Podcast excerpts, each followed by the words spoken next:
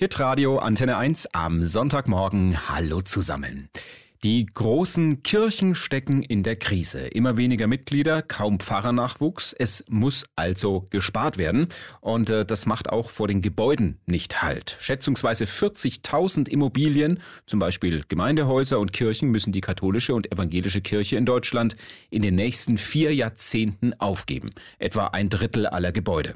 Achim Stadelmeier aus unserer Kirchenredaktion. Werden jetzt hier bei uns in Baden-Württemberg reihenweise Kirchen verkauft? Nein, aktuell nicht, aber die Kirchenleitungen überlegen natürlich, was können wir uns noch leisten.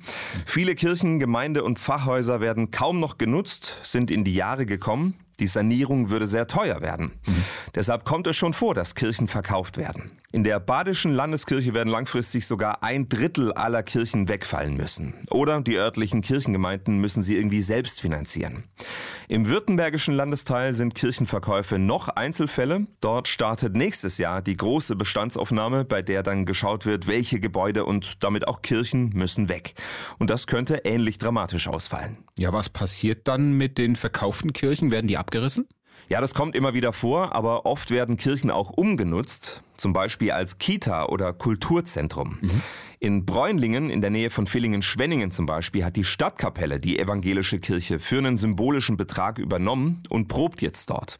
Nachtclubs oder irgendwelche Absturzkneipen, wie man es zum Beispiel aus den Niederlanden in alten Kirchen kennt, wird es bei uns aber nicht geben. Darauf legen die Kirchen beim Verkauf großen Wert. Aber Wohnungen wäre doch eine Möglichkeit. Ja, auf jeden Fall eine Option. Kirchen stehen ja oft mitten im Ort, in guter Lage genau. und bezahlbarer Wohnraum ist knapp. Im Kloster Reute bei Bad Waldsee in Oberschwaben werden beispielsweise jetzt Klostergebäude zu Wohnungen umgebaut. Ansonsten ist die Schaffung von Wohnraum in Kirchen bislang aber kein großes Thema. Das liegt sicher auch daran, dass es eher aufwendig und nicht immer praktikabel ist, Kirchen zu Wohnungen umzubauen. Da wäre dann doch ein Abriss deutlich einfacher. Die evangelische und die katholische Kirche müssen sparen und überlegen, welche Gebäude sie sich künftig noch leisten können. Infos dazu von Achim Stadelmeier aus der Kirchenredaktion.